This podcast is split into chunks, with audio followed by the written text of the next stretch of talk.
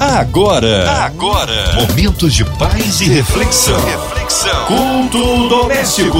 A palavra de Deus para o seu coração. Na sua 93 FM, mais um culto doméstico e a gente por aqui na rádio que conquistou meu coração. Hora de abrir o coração, ouvidos atentos à voz do Senhor com a gente. Pastor Sérgio Elias, Igreja Metodista Livre em Connecticut, Estados Unidos. A paz, meu querido, que bom tê-lo conosco mais um culto doméstico. Muito boa noite, minha querida Márcia Cartier. Boa noite aos ouvintes da 93 FM. É sempre um prazer estar de volta ao culto doméstico. Amém. Hoje a palavra aí no Novo Testamento, pastor. Nessa noite, Vamos fazer a leitura do texto sagrado no Evangelho de João, capítulo 4, versos 43 a 54. A palavra de Deus para o seu coração. E dois dias depois, partiu dali e foi para a Galiléia, porque Jesus mesmo testificou que um profeta não tem honra na sua própria pátria. Chegando, pois, a Galiléia, os galileus o receberam porque viram todas as coisas que fizera em Jerusalém no dia da festa, porque também eles tinham ido à festa. Segunda vez foi Jesus a Caná da Galiléia, onde da água fizera vinho. E havia ali um oficial do rei, cujo filho estava enfermo em Cafarnaum. Ouvindo este que Jesus vinha da Judéia para a Galiléia, foi ter com ele e rogou-lhe que descesse e curasse seu filho, porque já estava à morte. Então Jesus lhe disse: Se não virdes sinais e milagres, não crereis. Disse-lhe o oficial: Senhor, desce antes que meu filho morra. Disse-lhe Jesus: Vai, o teu filho vive. E o homem creu na palavra que Jesus lhe disse e foi-se. E descendo ele, logo saíram-lhe ao encontro os seus servos e lhe anunciaram, dizendo: O teu filho vive. Perguntou-lhes, pois, a que hora se achara melhor? E disseram: Ontem às sete horas a febre o deixou. Entendeu, pois, o pai que era aquela a hora, a mesma em que Jesus lhe disse: O teu filho vive. E creu ele e toda a sua casa. Jesus fez este segundo milagre quando ia da Judéia para a Galiléia. Quando as coisas começam a melhorar. Este é o tema da mensagem que eu gostaria de compartilhar com você nesta noite de culto doméstico. Mas antes de avançar nesta temática, eu gostaria de considerar alguns aspectos nesse texto riquíssimo de João capítulo 4, versos 43 a 54, que, ao meu ver, vale a pena trabalhar com você na medida em que meditamos na santa palavra de Deus. O primeiro deles é que Jesus fazia uma viagem de regresso à Galiléia. Ele vinha da Judéia e nesse retorno foi para Caná da Galiléia, a mesma cidade onde o mestre já havia operado um sinal notório. Jesus havia transformado água em vinho em Caná da Galiléia. Portanto, Jesus já desfrutava de uma reputação considerável entre a população de Caná da Galiléia em função do milagre da transformação da água em vinho. Bem, Jesus retorna para esta mesma cidade de Caná da Galileia e em chegando ali, o mestre é abordado por um alto oficial do rei, no caso, o rei Herodes Antipas. Este alto funcionário do rei Herodes Antipas estava com seu filho entre a vida e a morte na cidade vizinha de Cafarnaum. Ora, Jesus estava em Caná da Galileia. Este alto oficial do rei encontra o Senhor Jesus em Caná da Galileia e roga ao mestre que vá com ele, que desça com ele, caminhando alguns quilômetros até a cidade vizinha de Cafarnaum para curar o seu filho que está moribundo entre a vida e a morte, gravemente enfermo. Jesus interpela esse homem dizendo: Vai, o teu filho vive. O homem queria que Jesus fosse com ele, mas Jesus disse: Não, vai você. Era como se o mestre quisesse ensinar a este alto oficial do rei uma lição importante.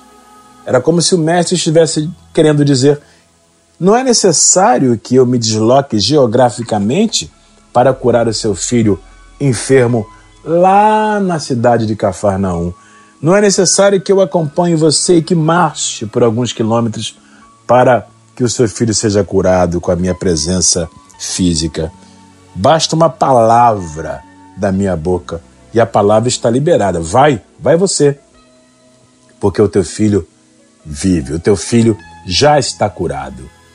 E aqui vale a pena, meu querido irmão, meu querido amigo, minha querida amiga, refletir no poder da palavra do Senhor.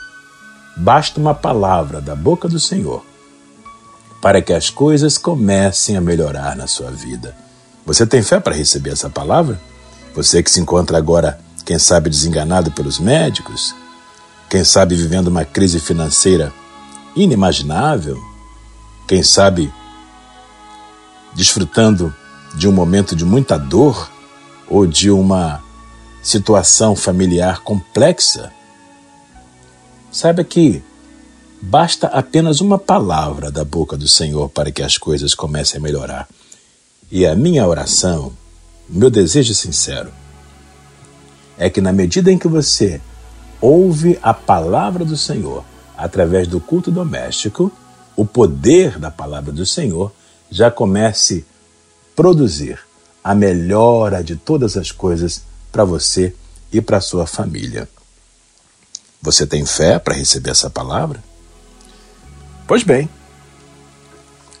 o alto oficial do rei creu no que Jesus lhe disse e por isso voltou para casa. E quando chegava perto de casa, foi abordado pelos seus empregados que lhe disseram: Ó oh, Senhor, nós temos uma excelente notícia para lhe dar. O teu filho vive, o teu filho que estava entre a vida e a morte, está vivo, está bem, está saudável. E aquele oficial do rei perguntou aos seus empregados: Mas digam-me, a que horas as coisas começaram a melhorar? A que horas o meu filho moribundo que estava prestes a morrer e ser sepultado. A que horas o meu filho gravemente enfermo começou a esboçar melhoras? E os seus empregados disseram: Ora, senhor, ontem, às sete horas, as coisas começaram a melhorar. Seu filho começou a esboçar melhoras quando a febre o deixou. E o homem então imediatamente concluiu que aquela hora coincidia exatamente com o momento em que o Senhor Jesus, lá na cidade de Caná da Galiléia, havia dito a este pobre pai: Vai, o teu filho vive. O homem conferiu os tempos e concluiu, cheio de fé, que aquela hora, às sete horas, era a hora em que as coisas começaram a melhorar para o seu filho. Eu gostaria também de chamar a sua atenção para um outro aspecto que eu considero importante nesta passagem extraordinária dos evangelhos.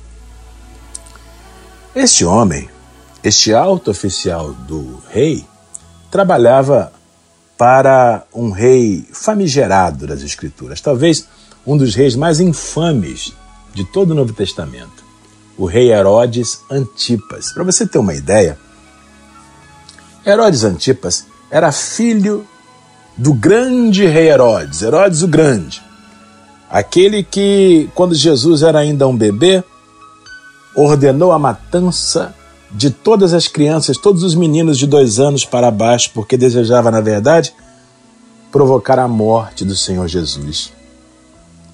Por conta disso, Jesus teve que ser levado às pressas para o Egito pelos seus pais humanos Maria e José para escapar da ira de Herodes o Grande, pai do rei Herodes Antipas, patrão deste alto oficial que roga a Jesus a cura do seu filho enfermo e recebe. Percebe? Além disso, o rei Herodes Antipas, patrão desse alto funcionário real, é o mesmo rei Herodes que, eventualmente, ordenou a prisão de João Batista, primo de Jesus. Não somente isso, mas também ordenou que João fosse decapitado na prisão. mandou assassinar o primo de Jesus, João Batista, um santo homem de Deus. Esse mesmo rei Herodes foi aquele que eventualmente mandou dizer para todo mundo ouvir que desejava matar Jesus. Jesus vai dizer: Digam àquela raposa que eu faço milagres e executo sinais enquanto eu quiser, enquanto a minha hora não chegar. Jesus chamou o patrão desse alto oficial que lhe pede o milagre da cura do filho de raposa. O rei para quem esse alto funcionário trabalhava é o mesmo rei Herodes Antipas, que, eventualmente, no julgamento de Jesus, vai pedir ao Senhor que opere algum milagre para entretê-lo, como se Jesus fosse uma espécie de palhaço da corte. Jesus não vai lhe atender. E por causa disso, esse mesmo Herodes Antipas, patrão deste pai aflito, vai zombar de Jesus, vai desprezá-lo. O que eu quero dizer com isso?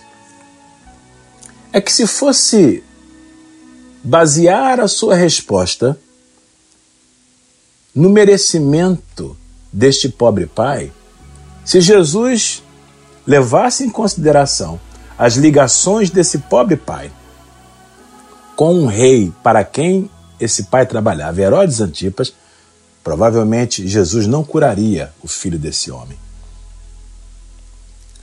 Se Jesus fosse levar em conta a história de tanta perversidade e maldade do patrão desse homem que lhe pede a cura do filho, Jesus poderia dizer: Não vou curar seu filho coisa nenhuma.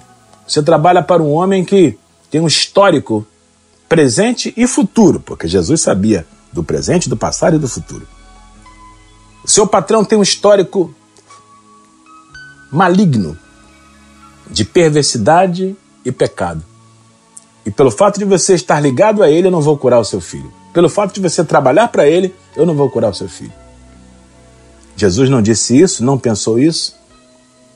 E jamais agiria dessa forma, porque o coração do Senhor não nos trata de acordo com os nossos méritos, falhas, pecados, conexões, erros, decisões mal tomadas, manchas morais, equívocos. Jesus não nos trata de acordo com o nosso merecimento, mas nos trata de acordo com a sua misericórdia. Por isso, Jesus nem sequer levou em conta que esse alto oficial do rei trabalhava para um homem abominável, que o próprio Jesus mais tarde chamaria de raposa. Eu penso que há aqui uma excelente notícia para mim e também para você, conectado no culto doméstico dessa noite. Às vezes nós imaginamos que não merecemos coisa alguma de Deus porque já cometemos tantos erros, já pecamos, já falhamos, já tomamos decisões erradas na vida.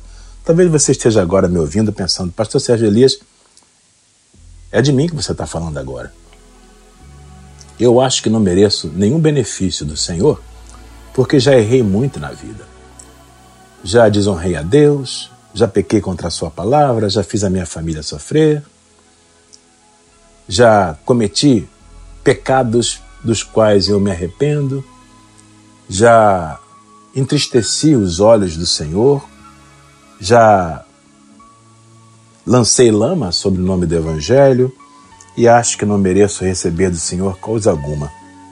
É verdade, nós não merecemos receber do Senhor coisa alguma, mas a boa notícia é: Jesus não nos trata de acordo com o nosso merecimento. Por isso, Jesus não levou em conta as conexões que esse pobre pai tinha com um patrão abominável, mas apenas disse: Vai, teu filho vive. Às sete horas foi o momento em que o moço começou a viver. E eu quero concluir trazendo para você uma palavra de encorajamento. Haverá um momento em que as coisas vão começar a melhorar para você e para sua família. Você tem fé para receber essa palavra? Eu não sei a que horas. Mas se você se humilhar diante do Senhor, como fez este alto oficial do rei Herodes Antipas, se você buscar a Jesus de todo o coração e se humilhar diante dele, ele não vai levar em conta seus fracassos, defeitos, pecados, decisões mal tomadas, conexões comprometedoras, erros praticados. Não, não, não, não, não. Ele vai lhe abençoar a você e toda a sua casa. E haverá um momento que, de acordo com a palavra da boca do Senhor, as coisas vão começar a melhorar. Você pode estar pensando, Pastor Sérgio, é o que eu mais espero, o momento em que as coisas comecem a melhorar. Eu recebi um diagnóstico preocupante do meu médico. Ah, como eu gostaria que a minha saúde começasse a melhorar. Talvez você esteja agora pensando, Pastor Sérgio Elias, eu estou envolvido numa dívida financeira da qual não consigo me livrar. Como eu gostaria que as coisas começassem a melhorar. Talvez você esteja pensando agora, Pastor Sérgio Elias, meu casamento está em crise, minha família está desmoronando. Como eu gostaria que as coisas no meu casamento começassem a melhorar. Pois bem, confie no Senhor, humilhe-se diante dele. Eu não sei a que horas. No caso desse moço do texto bíblico, foi às sete horas. Que no seu caso seja agora. Que a partir de agora mesmo, enquanto você recebe a palavra do Senhor através do culto doméstico, pela graça de Jesus, que não nos julga segundo as nossas falhas e pecados, mas nos trata de acordo com a sua misericórdia, as coisas comecem a melhorar para você e para toda a sua família. Você tem fé para receber esta palavra? Então que Deus abençoe no poderoso nome de Jesus. Amém! Palavra de vida, palavra abençoada, palavra que abençoa, que renova as nossas vidas. Nesta hora queremos unir a nossa fé à sua. Já já o pastor Sérgio Elias em oração e intercessão pela sua vida, incluindo você e toda a sua família em qualquer parte do Rio, Brasil, mundo. Em casa, carro, trabalho, pelas ruas da cidade. Talvez aí você, num coraçãozinho enlutado talvez encarcerado no hospital, numa clínica, pela cidade do Rio de Janeiro, pelo nosso Brasil, autoridades governamentais, pelos nossos pastores, missionários em campo, nossas igrejas, pelo pastor Sérgio Elias, sua vida, família e ministério, equipe da 93 FM, nosso irmão sonoplasta Fabiano, nossa irmã Invelise de Oliveira, Marina de Oliveira, André Mari Família, Cristina Xixi Família, Minha Vida e Família. Cremos um Deus de misericórdia e poder, autoridades governamentais. Pastor Sérgio Elias, oremos. Senhor nosso Deus, em nome do Senhor Jesus Cristo, nós unimos a nossa fé com todos aqueles que oram conosco nesta noite de culto doméstico. Rogamos as tuas bênçãos, especialmente sobre os enfermos, sobre aqueles que estão agora sofrendo no leito de dor, numa clínica, num hospital ou em qualquer espectro de atendimento médico pelo mundo afora. Alguns até já desenganados pela medicina humana mas sabemos que o Senhor é o médico dos médicos, que a ninguém desengana. Oramos, Senhor, pelas famílias em crise, casamentos estremecidos, por todos aqueles que vivem algum tipo de dependência, alguma substância viciosa, álcool, drogas ou qualquer outra cadeia ou algema aprisionadora. Oramos ao Senhor pedindo a tua graça por todos aqueles que são vitimados pelos dramas da vida. Lembramos com particular interesse por aqueles que estão agora sofrendo vítimas da guerra na Ucrânia ou das guerras pelo mundo afora, Senhor, especialmente crianças, mulheres, idosos e inocentes. Senhor, também te pedimos por todos aqueles que participam do programa Culto Doméstico, seja na produção ou na veiculação deste programa.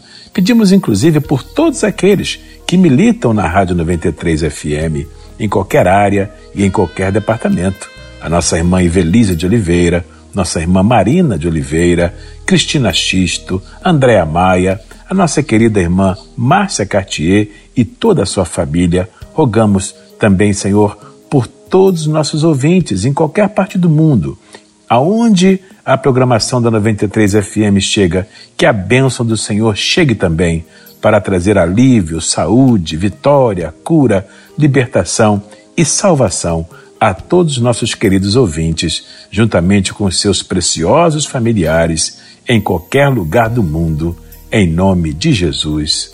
Amém. Amém. Glórias a Deus. Deus é tremendo, Ele é fiel. Vai dando glória, meu irmão. Recebe aí sua vitória. Pastor Sérgio Elias, é sempre uma honra e uma alegria recebê-lo aqui no culto doméstico. O povo quer saber horários de culto, contatos, mídias sociais, suas considerações finais, pastor. Muito obrigado, minha querida irmã Márcia Cartier. É sempre um prazer participar do culto doméstico. Eu quero aproveitar, Márcia, e deixar aqui um abraço muito apertado a todos os membros da Igreja Metodista Livre de Bridgeport, no estado de Connecticut, nos Estados Unidos, essa igreja linda e preciosa que, pela graça de Deus, eu tenho o privilégio e a honra de pastorear. Aliás, eu quero aproveitar, Márcia, e disponibilizar aqui para os meus amigos que quiserem nos acompanhar. Os nossos cultos acontecem todos os domingos, às 10 da manhã, no horário americano. Então, se você mora em algum lugar fora dos Estados Unidos, basta fazer o ajuste para o fuso horário correspondente ao lugar onde você vive. Nós podemos ser acessados através das plataformas que estão disponibilizadas, através do Instagram, Facebook, YouTube. Você pode nos seguir no nosso canal, basta acessar FM Church, Free Methodist Church. F de fé, M de misericórdia, Church.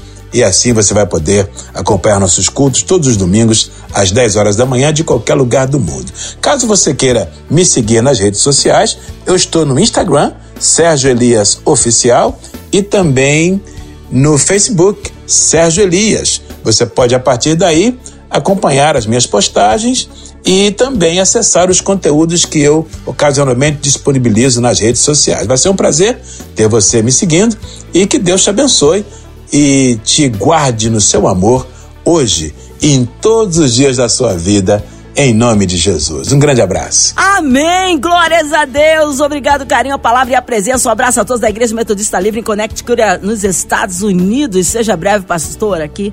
Nosso pastor Sérgio no culto doméstico. E você, ouvinte amado, continue aqui, tem mais palavra de vida para o seu coração. Lembrando, de segunda a sexta, na sua 93 FM, você ouve o culto doméstico e também podcast nas plataformas digitais ouça e compartilhe. Você ouviu?